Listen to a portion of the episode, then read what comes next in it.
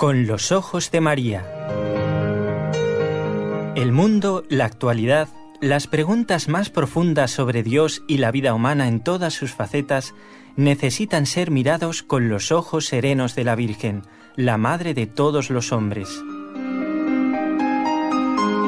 Con los ojos de María, un programa de NSE Producciones para Radio Católica Mundial conducido por Nelly Álvarez. ¿Cómo están todos? Este es el programa correspondiente al primer día del mes del corazón de Jesús. Hoy es primer viernes de este mes de junio y nos encontramos en primer lugar agradeciendo a los compañeros de Radio Católica Mundial que están con nosotros cada lunes, miércoles y viernes y desde la ciudad de Barcelona, desde donde producimos este programa, Raúl García en el control.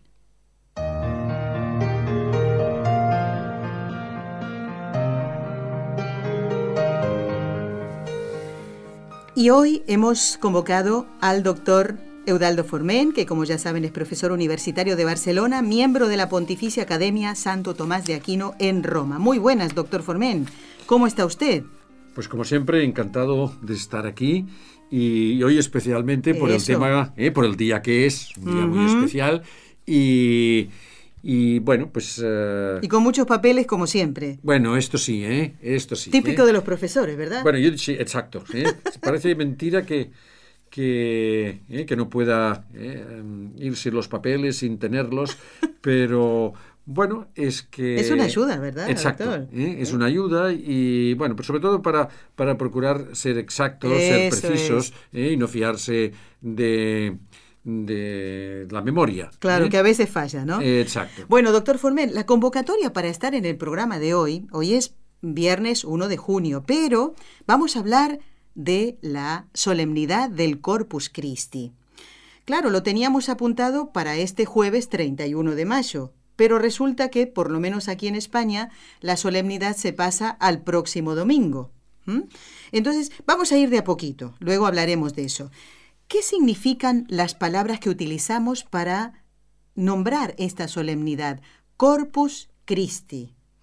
Sí, es una palabra latina, dos palabras latinas, mejor dicho, porque como veremos la, fiesta se instituyó en, en, el, siglo XIII, ¿eh? en la segunda mitad del siglo XIII, y eh, bueno, en el 1264 y el idioma entonces de la Iglesia oficial de la Iglesia y intelectual incluso del mundo universitario y hasta de la literatura en general, pues era, ¿El, latín? el, latín? Es como hoy en día pues el, inglés o el castellano, que es el idioma universal del mundo, entonces era el latín. Y entonces eh, quiere decir el cuerpo de Cristo. ¿Por qué? Porque fue una fiesta dedicada pues al Santísimo Cuerpo de Cristo, es decir, a la Eucaristía, ¿eh? porque nosotros sabemos que en el pan consagrado y en el vino está el cuerpo, la sangre, ¿eh? el alma y la divinidad de nuestro Señor Jesucristo. Jesucristo está allí presente, es decir, que lo más sagrado que tenemos en el mundo um, es, y como decía un autor, son dos cosas. La primera es que tenemos a Cristo presente, ¿eh? la Eucaristía, y la segunda son nuestros hermanos, ¿eh? Eh, los hombres. Por esto la caridad tiene que estar dirigida a la Eucaristía y a nuestros hermanos. ¿Por qué? Porque nuestros hermanos no solamente son imágenes de Dios, sino que mm, pues muchos están en gracia de Dios, son sagrarios con el cuerpo de Cristo, de manera que son las dos cosas más sagradas que tenemos. Y bueno, pues eh, es el Corpus Christi, que se celebra en todo el mundo, y que es una tradición en muchos pueblos y que se hacen procesiones. Uy, qué bonito, ¿eh? ¿no? Y, además esas alfombras de flores, ¿verdad? Tan conocidas. Exacto. Pues Ahí se nota el arte ¿eh? de, muchas personas a la hora de de agasajar y de alabar, de adorar a nuestro Señor que pasa por allí, ¿no? Y además, ¿qué pasa? Que no queda porque después, claro, cuando pasa el Santísimo en procesión, pues queda destruido y que está hecho solamente para él. ¿eh? Está hecho solo para eso. Solo ¿eh? para, solo para, el Señor. Muy bien. Pues la fiesta del Corpus Christi es una fiesta relativamente reciente. Eh, se debe al Papa Urbano IV, que en 1264, pues por medio de, bueno, de una bula, de un documento papal de agosto, estableció la fiesta del Santísimo Cuerpo de Cristo para toda la Iglesia, fijándola para el jueves después de la octava de Pentecostés. ¿eh? Por esto era oficialmente era este jueves. Lo que pasa por motivos laborales y para facilitar la asistencia a misa, que naturalmente es de precepto esta, esta fiesta, lo que hace la Conferencia Episcopal Española es, y en algunos países supongo que también, trasladarla al domingo siguiente. El 3, ¿eh? sería este año el 3 de ¿eh? junio. Que además, pues bueno, cae muy bien porque hemos dicho que hoy era un día importante porque no solamente es primer viernes de mes, sino porque es el mes del Sagrado Corazón de Jesús. ¿eh? Y bueno, pues lo estableció. Y además, esto es muy bonito y es poco conocido, que encargó a Santo Tomás, el Papa, Urbano IV. Le suena a usted Santo Tomás, ¿no? Un poco. bueno, ha sido mi maestro y el de mis maestros y, bueno, me dedico pues a estudiarlo siempre y a difundir y a difundir su doctrina. Su ¿eh? sabiduría, muy Su sabiduría porque es la de la Iglesia y porque hace mucho bien. ¿eh? Bueno, eh, entonces, a mí ¿qué me pasó? lo ha hecho, me lo hace y, también... Y lo seguirá haciendo, Exacto, claro que y a muchas sí. personas. Bueno, era muy amigo de él. eh, ¿Del Papa? Santo Tomás, el Papa era muy amigo de Santo Tomás porque Santo Tomás era el teólogo pontificio, lo había nombrado. El Papa en aquellos momentos no estaba en Roma, estaba en Orvieto, ¿eh? que es una ciudad Uy, pues, me medieval. suena por el milagro, Exacto. un milagro eucarístico Exacto. ahí.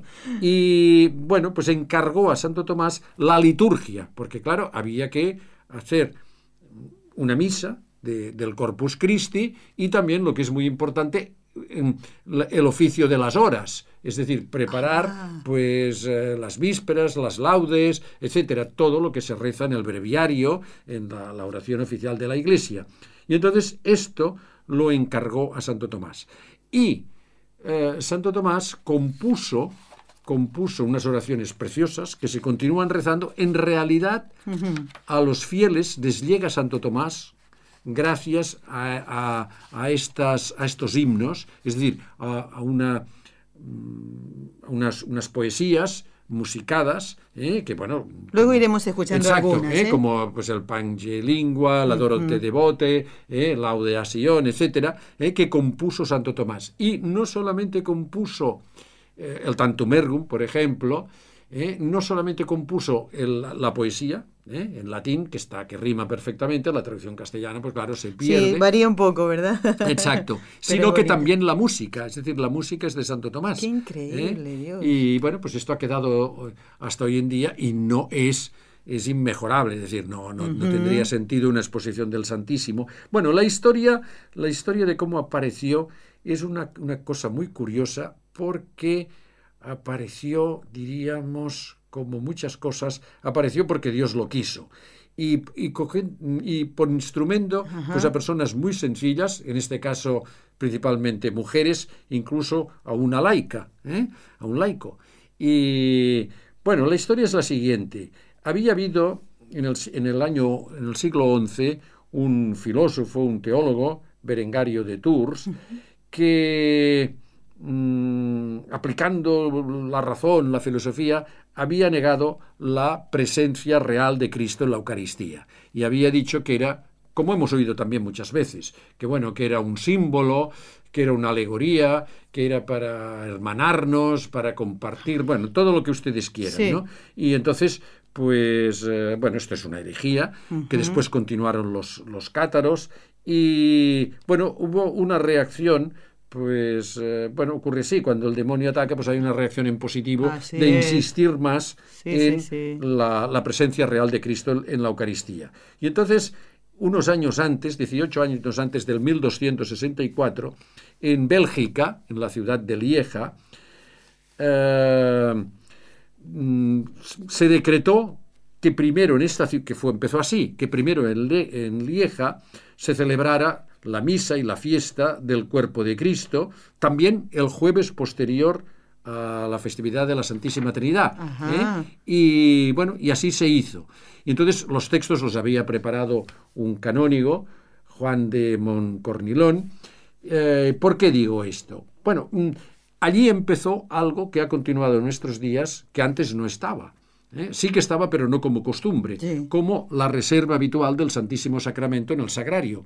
Antes se reservaba también en un sagrario, pero no estaba permanentemente en las iglesias. Hoy en día siempre hay una reserva permanente y así podemos hacer la visita al Santísimo, podemos rezar. El uso de las campanillas, que hoy desgraciadamente pues se ha perdido, en muchos lugares. Que se refiere al momento de la En el momento de la elevación, ¿eh? en el momento de la, de, la de la, consagración y cuando se eleva al Señor, pues tocaba la campanilla para que hubiera una atención. Afortunadamente en Barcelona hay lugares donde todavía se hace. Sí, que es de verdad, ¿eh? que da mucha devoción y, Algunos es muy tienen mucho, mucha fuerza a la hora de tocar la campanita. Las campanitas. Luego, pues mm, también empezó con la fiesta del Corpus Christi, pues la, la, contemplación de la Eucaristía ¿eh? Eh, en un ostensorio, ¿eh? en las custodias, que podemos adorarle, se puede poner, se puede hacer la hora santa. todo esto empezó allí en Ligia y luego, sobre todo, pues la exposición y la bendición con el Santísimo, con el Santísimo Sacramento. bueno, pero esto empezó mm, por este obispo de Lieja, pero gracias a una santa Santa Juliana de Moncornileón, que llaman algunos Santa Juliana de Bélgica, eh, que, ah, mm, bueno, pues era una chica que, huérfana, ella y su hermana, que entraron en, de pequeñas, bueno, habían sido recogidas por las monjas agustinas de esta ciudad, que se dedicaban al cuidado de leprosos, de enfermos, una obra de caridad, y a los seis años tuvo una visión en que vio una luna muy luminosa, muy bonita, ¿eh? Eh, y, pero que estaba atravesada por una mancha oscura que parecía partir la luna en dos. ¿eh? Bueno, ella no lo entendió y otro día, un día estando... Me imagino, siendo tan pequeñita, no sabría pues, qué era vio aquello muy impactante, como si fuera real, y un día rezando ante la, ante la, ante la Eucaristía, ante la reserva, que ya digo que no había habitual, pero sé que se hacía reserva, pues entonces allí en el oratorio oyó una voz que le explicaba el significado y le decía, mira, la luna es la iglesia militante, o sea, la iglesia aquí en la tierra, y la mancha es que falta una fiesta especial al Santísimo Sacramento. Ella no lo comunicó a nadie, era una niña, pero entonces conoció a una joven, a una laica, Eva, que, eh, bueno, era una chica que había tomado la resolución de vivir recluida como una ermitaña en unas dependencias cerca de una iglesia de San Martín de, Lieja, que es donde empezó por primera vez mm, la fiesta del, Corpus Christi. Y esta chica tuvo curiosamente la, misma visión. la, misma visión. Ah, Ella era amiga de, porque se había dirigido al convento, que le había animado pues a, vivir, que, era su vocación, de no dedicarse al Señor, pero de una manera privada y vivir pues como una eremita al lado de la iglesia, ¿no? Y bueno, pues ella que estaba allí recluida, tuvieron lo mismo y entonces eh, comunicaron esta Santa Juliana, que mm, al cabo de un tiempo pues fue elegida priora del convento, pues se lo comunicó a un canónigo, a Juan de, de Lausana, que a su vez se lo comunicó al arcediano de, mm, de la catedral, de, la catedral ¿eh? de Lieja, que era Santiago Pantaleón. ¿Por qué digo estos datos? Porque Santiago Pantaleón después fue el Papa Urbano IV, es decir, el que ah, estableció la, fiesta. La fiesta ¡Uy, qué bonito ¿eh? todo esto! O sea, fue una cosa providencial, ¿no? ya lo creo. Menos mal que nadie se quedó callado con esta con esta inquietud, porque si no, hoy no tendríamos la fiesta del Corpus ¿eh? Christi. Es decir, que le pareció muy bien, él hizo caso, y además es muy bonito, porque hizo caso de dos mujeres, una religiosa, una que era, pues bueno, que tenía una autoridad, y la otra, pues que era, pues nada, un laico. ¿eh? Y les pareció muy bien, le contaron la visión que habían tenido, y bueno, pues fue cuando mm, bueno, se celebró ¿eh? por primera vez, por lo menos allí en la iglesia, el arcediano Santiago Bernal lo celebró en Lieja. De todas maneras, siempre el demonio está presente y en el pues monasterio de Santa Juliana se levantó una oposición enorme contra esta devoción y a Santa Juliana. De tal manera que lo pasó tan mal que tuvo que marcharse del convento con otras, eh, con un grupo. ¿eh? una cosa diabólica. Y tuvieron que refugiarse pues, en otro convento cercano y allí murió la pobre y no vio la fiesta instituida, la fiesta instituida en la Iglesia. Universal. Siempre estuvo luchando ¿eh? porque sí que, mm, mm, bueno, hubo un- la fiesta después de Lieja se, se impuso en toda Alemania y en Polonia, porque gracias a Santa, a Santa Juliana, porque le apreciaba mucho el, el legado pontificio del Papa, y, pero no en la Iglesia Universal. Y esto fue esta mujer que estuvo luchando siempre. ¿eh? por, por, por esta devoción. Bueno, Bueno, la, ¿cómo consiguió el... ¿Cómo se consiguió? Usted antes ha aludido a que fuera la devoción por toda la Iglesia Sí, Universal. sí, sí. Bueno, gracias al, al milagro de Bolsena. ¿eh? Eh, un milagro eucarístico. un milagro eucarístico, sí. Este es un sacerdote, el milagro, que ustedes seguramente todos recordarán, eh, que se llama Pedro de Praga, que tenía dudas sobre la presencia real de Cristo en la Eucaristía. Y este hombre eh, lo que hizo, bueno, que es normal tener dudas y hay que combatirlas, pero lo hizo pues tal como hay que hacerlo, rezando y peregrinando a Roma, haciendo una peregrinación para obtener la gracia de vencer estas tentaciones. ¿eh? Lo que no hizo es montar una teoría, comun- comunicársela Claro. a sus fieles, ¿eh? sino que hizo fue Ay, rezar, hacer penitencia y, bueno, ir pues... Lo eh, que debía hacer, ¿no? lo que debía Muy bien hacer. lo que ha comentado Exacto. ahora. Y bueno, cuando llegaba a Roma, celebró misa en esta ciudad, que está muy cerca de Orvieto, Bolsena, en la cripta. Sí. Y entonces, a partir de allí, bueno, mientras estaba celebrando, y él con sus dudas, empezó a brotar sangre De la Sagrada de Forma. la Sagrada Forma. Fíjese. De tal manera que empapó todo el paño, el- lo que se llama el corporal, Exacto. que es donde se apoya el cáliz y la patena durante la misa, y bueno, y quedó allí, de manera que lo vieron los fieles, era un milagro patente, tanto que el Papa que estaba muy cerca, que era Urbano IV, este Juan Santiago de Pantaleón, de- que era ya, tan ya, ya. devoto, pues examinó el corporal en 1264 y bueno, esto era en junio, finales de junio, y, y bueno, y en agosto instituyó ya la solemnidad Del mismo cuerpo, año, que- del claro, mismo del mismo año, sí, al, al mes lo claro. instituyó todo. Este, este, este corporal manchado, que es lo que usted recordaba, se encuentra hoy en día, porque fue llevado en procesión desde Bolsena, en la Catedral de Orvieto. ¿eh? O sea que se puede ver y está allí. ¿eh? Y Pero yo no me refería a este milagro, doctor Formen. hay otros milagros Este, sí, me refería al que sucedió concretamente en Orvieto, que hoy no, no es en un corporal, sino que el sacerdote que dudaba también, creo que dudaba también, al, al eh, partir la sagrada forma, sale de ahí la sangre y con una fuerza tremenda va hacia la cúpula. Sí. Pero este de Orvieto no sé si está en la catedral.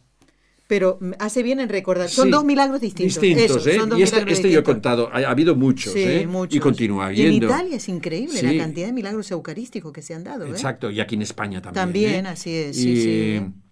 Bueno, pues... eh, Qué bonito conocer todo. Ustedes ya saben que a mí la historia me encanta. Bueno, este es importante porque es antes y fue el motivo que se estableciera la, la, la- la fiesta del Corpus Christi. El. Papa envió una carta a Eva felicitándola, que además es la humildad del Papa, y bueno, pues escribiendo a esta pobre mujer eh, que estaba allí reclusa rezando, felicitándola por el establecimiento de esta fiesta para toda la, la cristiandad, Claro. por la que tanto habían luchado Santa Juliana y ella.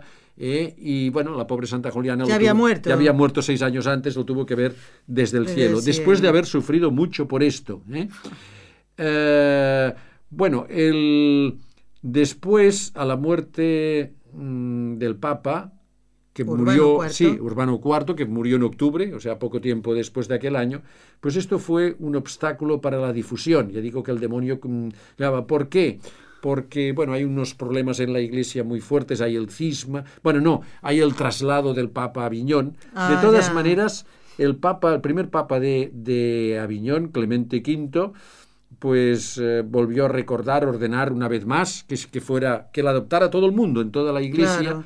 y el Papa Juan XXII, el siguiente también de Aviñón, pues también estableció la fiesta ya definitivamente que no era optativa, que era obligatoria para toda la iglesia. Claro, por eso es solemnidad. O sea, aquí Exacto, no es que ¿eh? eh, opcional. No, no, no, no, es no, una fiesta para toda la Es una iglesia. fiesta muy importante. Sí. Y bueno, después hay algo muy importante también, y es que con la fiesta del Corpus Christi se extendió la procesión de la Eucaristía, las famosas procesiones de Corpus, ¿eh? que se hacían en la calle en algunos lugares, por motivos que sea, hay que hacerlo dentro de la iglesia, ¿eh? por ejemplo. Bueno, pues entonces la primera procesión de Corpus, pues fue mm, y que hay testimonios, igual fue antes, 15 años después de la fiesta, en Colonia, ¿eh? en, Alemania y en Roma. Y bueno, entonces la procesión se llevaba al principio con cálices cubiertos, paseando por las calles y bendiciendo pues la ciudad. O sea, no se veía la Sagrada Exacto, estaba eh, cubierta. Pero después, ya dentro de muy poco, se empezaron a realizar las custodias, ¿eh? con los censorios que se veía y se iba con la custodia. En Barcelona, que es una de las más antiguas, la procesión de Barcelona, que se celebra muy cerquita de donde estamos. Así es, aquí nomás. ¿Eh? Se celebra desde el año 1314. Caramba, ¿eh? o sea que estamos hablando de más de 700 años. Y se hace con una silla. ¿Sabe usted la historia de la silla? No, no, la conozco porque sí que he participado. Y usted ha visto que va en una silla la sí, custodia. Sí, así Bueno, esta silla es una silla medieval, una silla dorada, es la silla del rey Martín I porque, o sea, se pone la silla, eh, hay una corona, hay una banda también real, y encima de la silla, en el lugar para sentarse, está la custodia. ¿eh? Y bueno, se celebra la procesión paseando la silla. ¿Por qué esto? Porque según la tradición, el último rey de la Casa de Barcelona, que era el rey de Aragón, pero era de la familia de Barcelona, el último rey que ha tenido Barcelona, ¿eh? de, la, de, la, propia casa de aquí, Martín I el humano, murió sin descendencia. Y entonces los cortesanos, pues que estaban a su lado, él murió mm, al lado, mm, en, el Panau del Tinel, que es un palacio real que está al lado de la catedral y comunica una ventana, comunicaba pues con la, con la capilla, con donde estaba. Si estoy frente a la catedral, doctor, ¿es el de la derecha o el de la izquierda? el de la izquierda. El de la izquierda. El de la izquierda. Bueno, pues allí que está, pues, en fin, él veía estaba expuesto, él veía desde la ventana como muchos reyes y, ah, muchos priores que querían que su habitación comunicaba, comunicara con el Santísimo. Entendido, ¿eh? ya, ya, ya. Aquí cerca, usted que conoce pues una, la Fundación Balmesiana, pues también las, las habitaciones comunican con la capilla. ¿eh? Es decir, desde la Ah, capilla se puede ver el Tiene una Santísimo. capilla preciosa. Pues allí se puede ver el Santísimo. ¿eh? Es decir, el cosa. sacerdote que duerme arriba abre la ventana y se ve Y ve. abajo, se ve, pues puede estar toda Todos la los noche, días se aprende algo toda la noche y cuando Forner. él está retirado siempre en presencia del Señor. ¿eh? Qué bonito es una gracia. esto, claro. Bueno, este rey, que era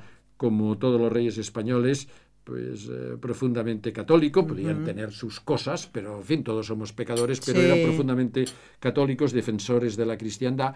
Pues bueno, el rey les señalándole, antes de morir, señalándoles la, el Santísimo, porque le decían, Majestad, diga a alguien, ¿quién va a ser nuestro rey? Un Porque no tenía sucesor, No tenía claro. sucesor, ¿qué hacemos? Señalando que no dijo, este es vuestro rey. Y le señaló A Jesús en la a Eucaristía. Jesús en la Eucaristía. Entonces lo que hicieron es el trono, ¿eh?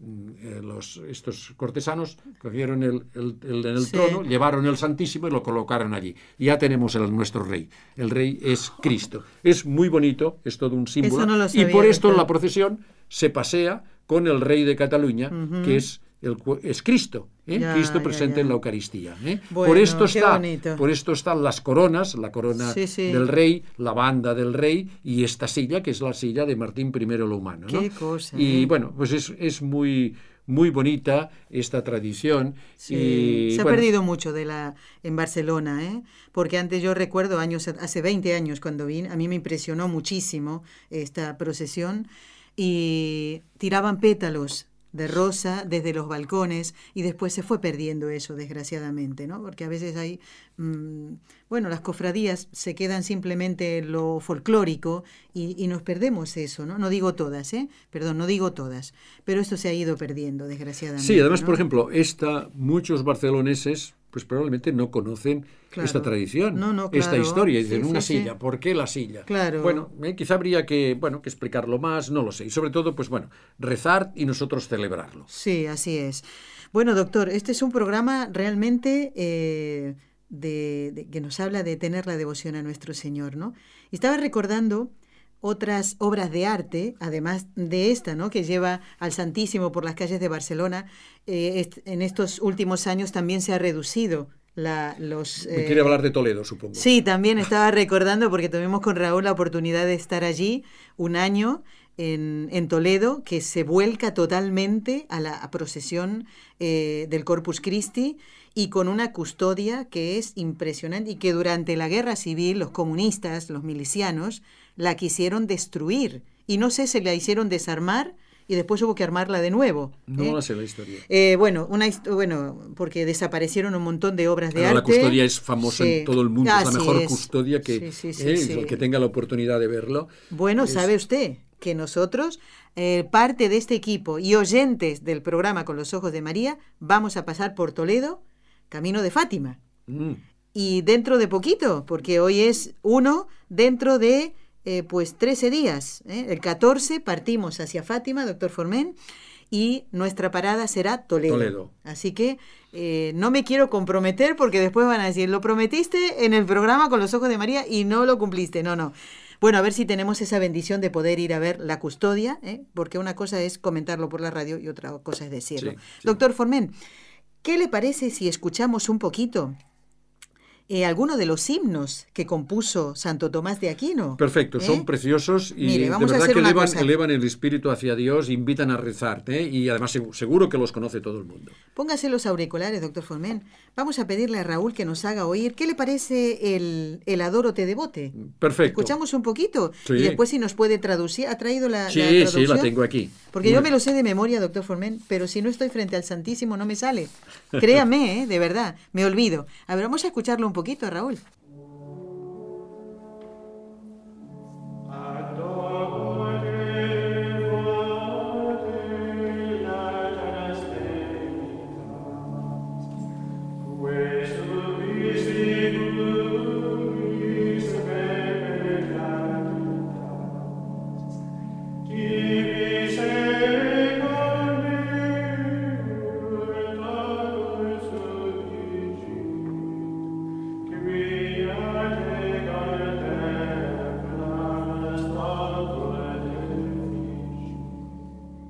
Estamos escuchando el, en latín el Adoro te devote, cuya traducción, que no es literal, ¿no, doctor Formen? ¿Eh? Al español es con devoción te adoro. Y es una de las mejores que he encontrado, no es mía, y es la, diríamos, la más fiel al texto. Muy bien.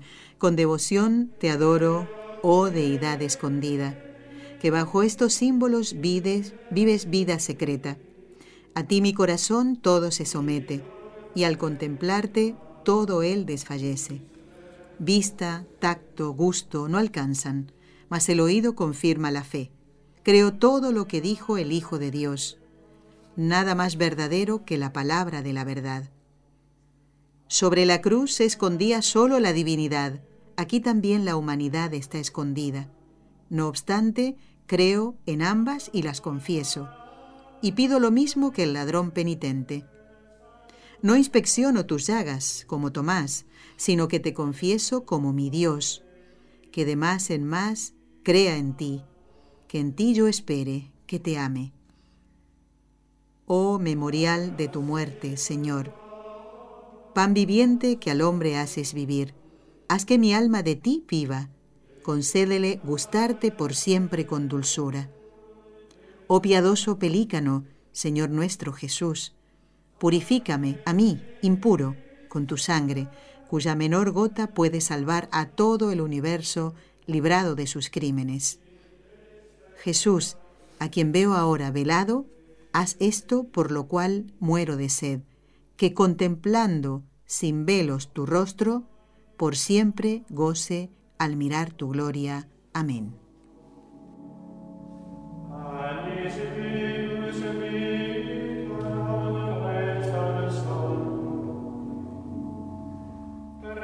Precioso, ¿eh, doctor Fulmen? Sí, es un compendio además ¿eh? de, teología, ¿eh? que es decir, es muy profundo, ¿eh? y todo lo que dice pues es, es verdadero. Es, una manifestación de fe nuestra, ¿no? Exacto. Sí, lo rezamos. ¿Sabe quién, bueno, que habla algunas veces de esto? Bueno, yo lo he encontrado en los textos de Benedicto XVI, que le gustaba mucho. Sí pues eh, dice que eh, convendría como ejaculatoria, ya que no podemos rezar siempre la de devote, pues estas frases que hemos leído. Por ¿eh? ejemplo. creo en ti, creo mm, que en ti espere y que te ame. ¿eh? Es decir, que, o sea, haz que crea más en ti, que en ti espere y que te ame. ¿eh? O sea, pedimos pues, eh, pues la fe, la esperanza y la caridad, ¿eh? que creamos cada vez más en Él, que tengamos más esperanza en Él y sobre todo también que le amemos. Esto, lo que es muy bonito además, porque refleja eh, bueno, el alma de un teólogo y de, Benedicto XVI hermana con la de Santo Tomás, porque Santo Tomás que es tan racional, que aplica la razón, que investiga tanto, que es tan profundo, que dice cuestiones tan profundas, pero tiene también un alma poética, sensible, como esta música, esta letra, y, y bueno, y este espíritu de oración. Benedicto XVI, que se podría comparar, que es, eh, bueno, pues la inteligencia, que lo ha dicho todo el mundo, ¿no? Más importante, más, más profunda de toda Europa en su época, pues sin embargo es un hombre bueno, sensible, ¿eh? y que sabe rezar pues con, con, el corazón, ¿no? Y que rezaba esto, ¿no? Que hace que crea más en ti, que más en ti espere y que más a ti te ame. Bueno, hay otros. Estamos escuchando la, esta versión ¿no? de los benedictinos de la abadía de Saint-Maurice y Saint-Mour en Clairvaux, en Luxemburgo. Si quiere, doctor, podemos escuchar ahora un poquito del Lauda Sion, que es otro himno ¿no? que compuso Santo Tomás, ¿verdad? Sí, hoy me alegra muchísimo, porque este es un himno de la misa, que se llamaba también secuencia, que se rezaba después del aleluya. ¿eh? Y es, ah, es muy largo y es un canto pues, de, de alabanza, ¿eh? de alabanza al Señor. Vamos a escucharlo un poquito nada más. amas. Lauda Sion Salvatore, la Luce Pastore, minis et cantis, quae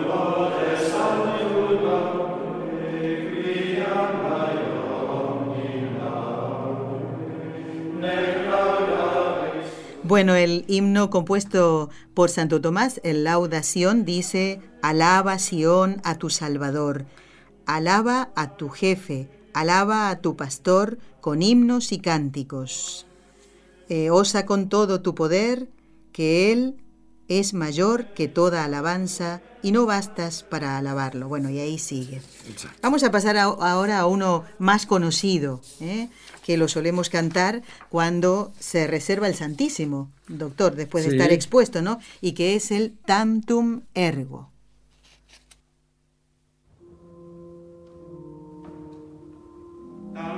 Bueno,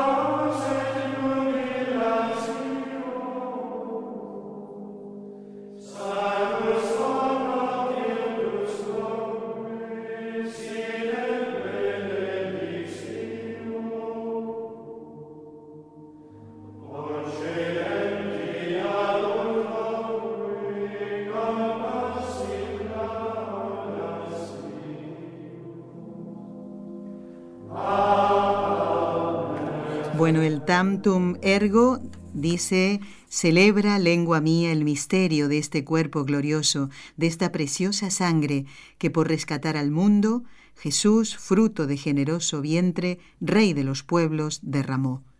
Dado a nos, por nos nacido de una virgen intacta en el mundo en que vivió, lanzó simientes del verbo. Eh, cuesta un poquito entenderlo, ¿no? En la traducción, es muy, ¿eh? es muy, pero claro, no es literal, pero bueno. Es, muy denso, ¿eh? En este himno. Y bueno, quizá también hay, hay otro...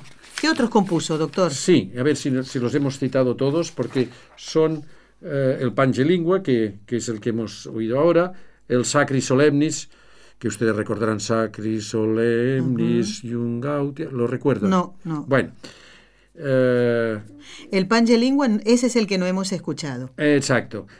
Ha sido el tantum ergo. El verbum supernum, que es otro, laudación, adoro te devote. Y mm, bueno, después tiene también algo que, mm, que sí que conocemos seguramente todos. ¿Cuál es? Y que no es seguro, pero bueno, se ha atribuido a Santo Tomás una oración muy popular, eh, que es Anima Christi. Eh, que cuya traducción cuya traducción sería esta como oración. Sí, exacto. Es tan bonito. Alma santísima de Cristo, santifícame. Cuerpo sacratísimo de Cristo, sálvame. Sangre preciosísima de Cristo, embriágame. Agua purísima del costado de Cristo, purifícame. Y así.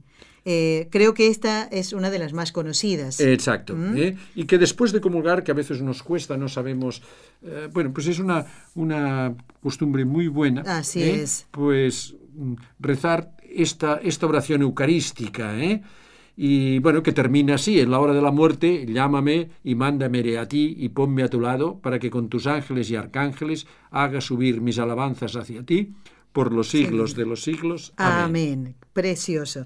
Bueno, esta es una eh, preciosa celebración que hagamos el programa en este primer viernes de mes.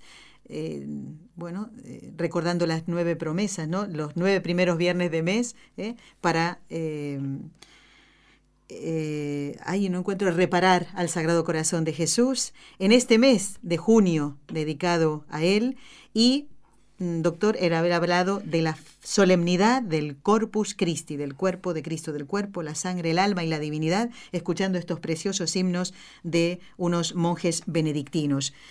Eh, nosotros vamos a celebrar aquí en España la solemnidad el próximo domingo y ojalá podamos participar de la procesión, estemos donde estemos. ¿eh? Doctor Formen, ha sido un programa precioso, con historia, ¿eh? con música y con una alabanza constante a nuestro Señor. Gracias por todo, doctor Gracias a ustedes, hasta siempre. Hasta siempre, hasta siempre al doctor le decimos, ustedes no se muevan de allí porque el programa continúa.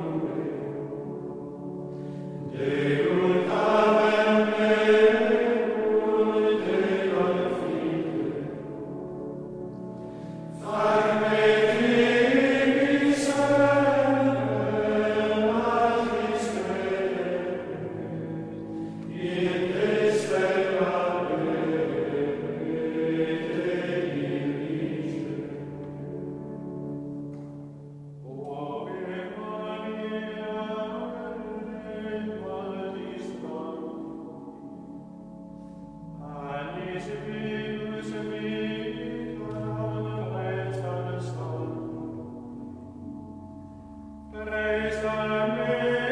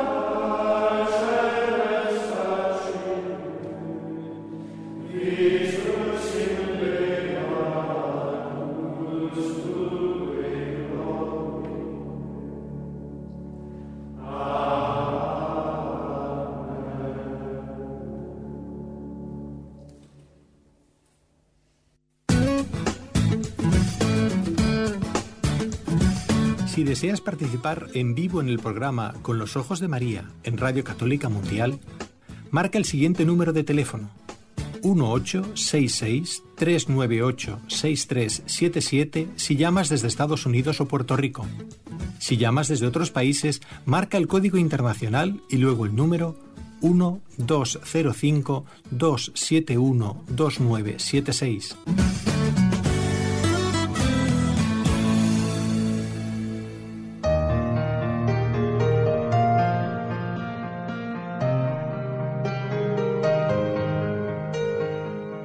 Continuamos en este programa que, como dijimos al principio, corresponde al primer viernes de mes, de este mes de junio.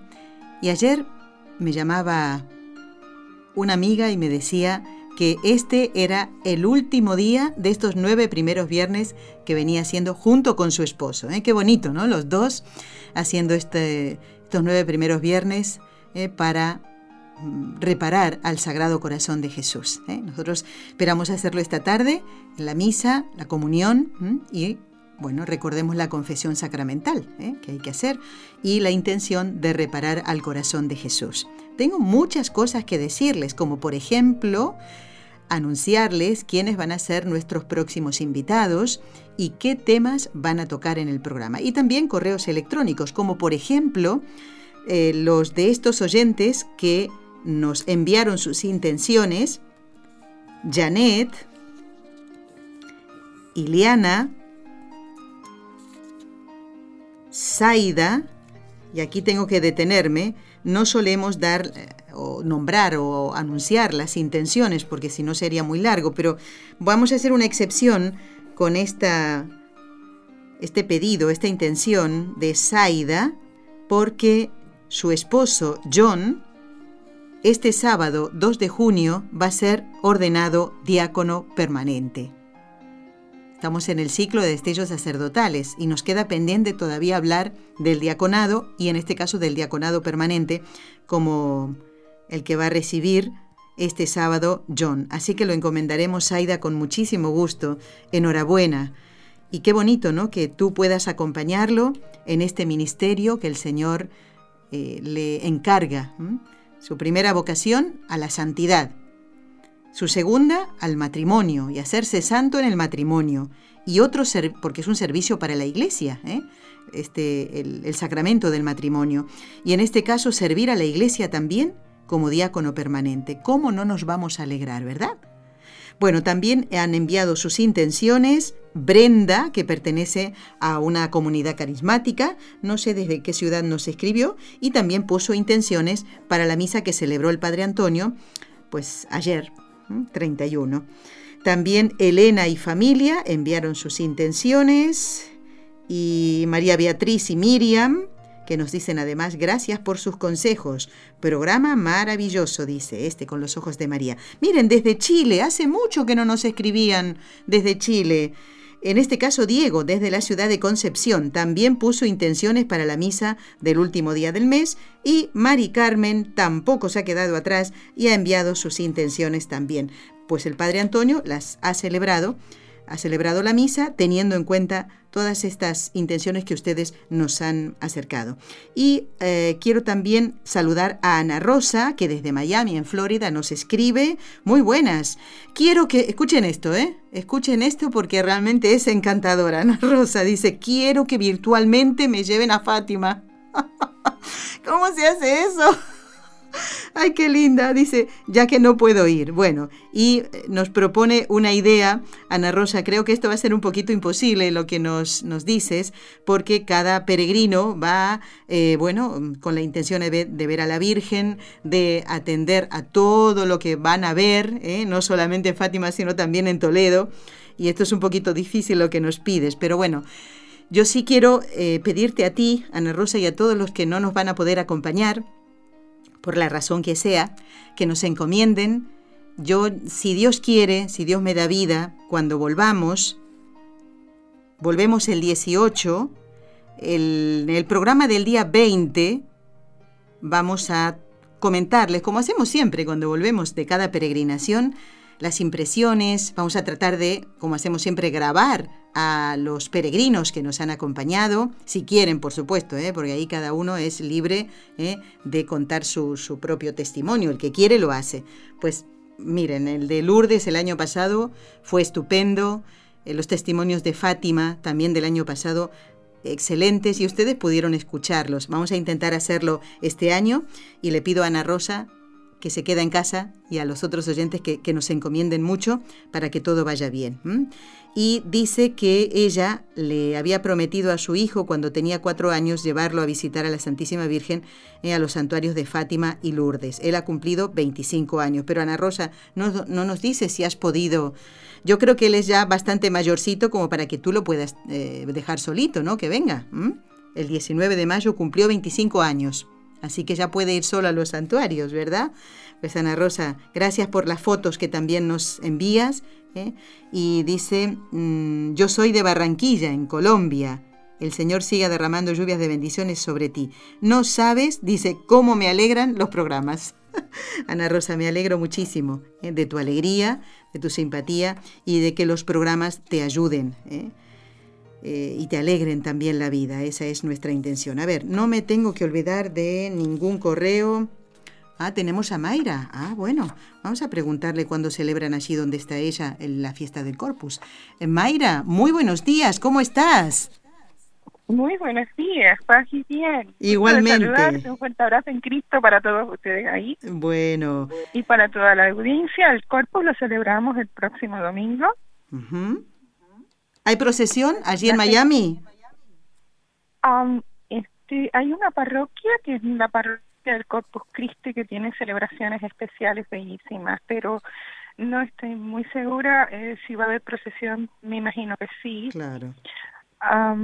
pero eh, quería eh, decirte que con dolor de mi alma no voy a poder estar con ustedes en la peregrinación a Fátima, pero que Fátima de alguna manera va a venir un poquito a nosotros a Miami el próximo fin de semana. ¿Por qué? Porque hay un congreso internacional de las siervas de los corazones traspasados de Jesús y María y va a ser eh, transmitido online. Invito a toda la audiencia, es www.corazones.org.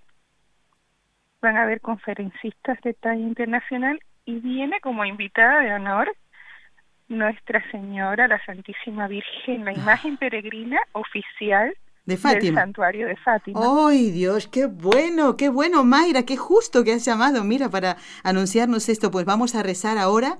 Si me acompañas también, si quieres, vamos a rezar por el fruto espiritual de este encuentro, ¿eh?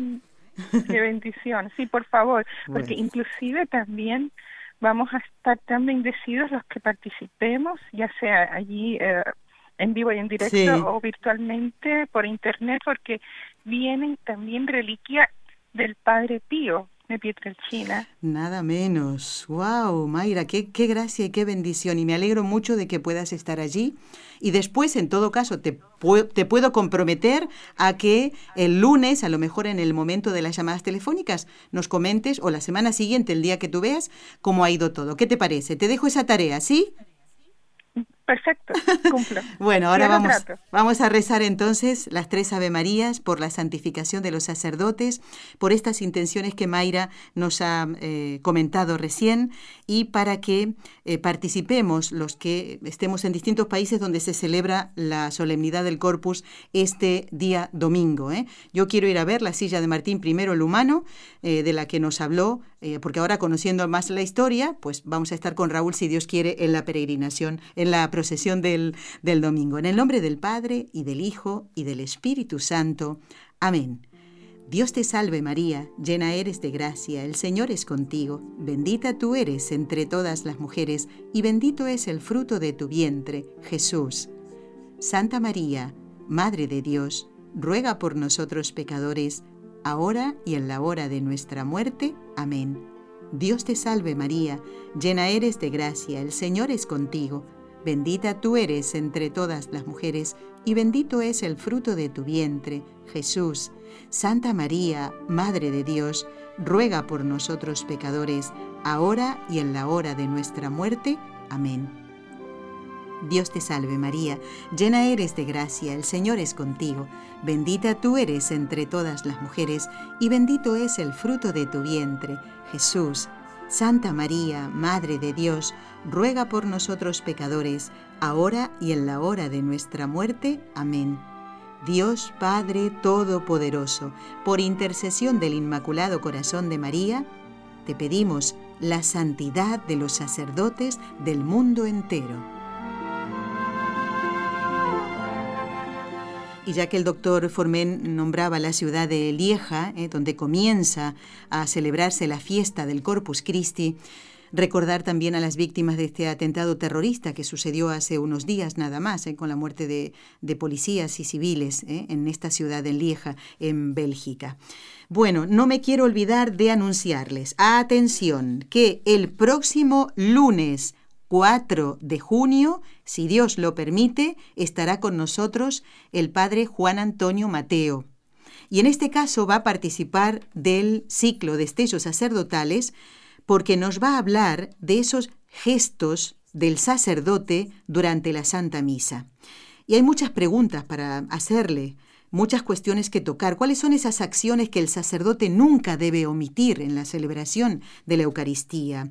¿Qué significa el gesto de besar el altar? ¿eh? ¿Y en qué momento lo hace el sacerdote? ¿En qué momentos de la celebración eucarística el sacerdote celebrante hace una genuflexión? ¿Por qué la hace? ¿Eh? Bueno, y otras preguntas que eh, tenemos preparadas para ese día. No se pierdan entonces el programa del lunes y vayan apuntando en su agenda al padre Antonio Ruiz, porque el día miércoles 6 va a responder a las consultas, atención, que nos han hecho Adriana sobre las Eucaristías, ¿eh? las misas gregorianas y demás, María de Fort Worth, Texas, que nos hacía una pregunta sobre eh, la, esa, esa, enunciado que hacemos en las letanías, Reina de los Confesores. ¿Qué significa eso? Pues va a responder el Padre Antonio esa consulta. Roxana también nos ha hecho una consulta eh, sobre el poder de la alabanza y la oración para destruir el mal. Eh, también Margarita de Sacramento, que nos hacía dos preguntas sobre el sacerdocio. Ana, Silvia y una oyente de Barquisimeto en Venezuela. Son preguntas diferentes, eh, consultas diferentes, pero muy interesantes todas. Así que si llegamos, ojalá podamos responder a todas y las que surjan en el momento del directo. ¿eh? Gracias a todos por habernos acompañado. Saludo cordialmente a Edgar Muñoz de Radio Católica Mundial que hoy nos ha acompañado. Gracias Raúl García. Y a todos, gracias de todo corazón. Hasta el lunes si Dios quiere y a no faltar a la misa del domingo. Venga. Has escuchado un programa de NSE Producciones para Radio Católica Mundial.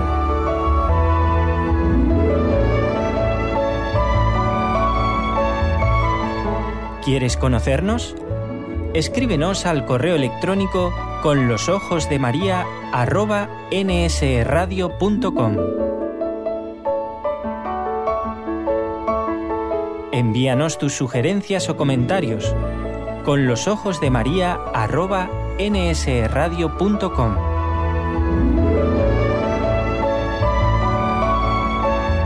Te esperamos.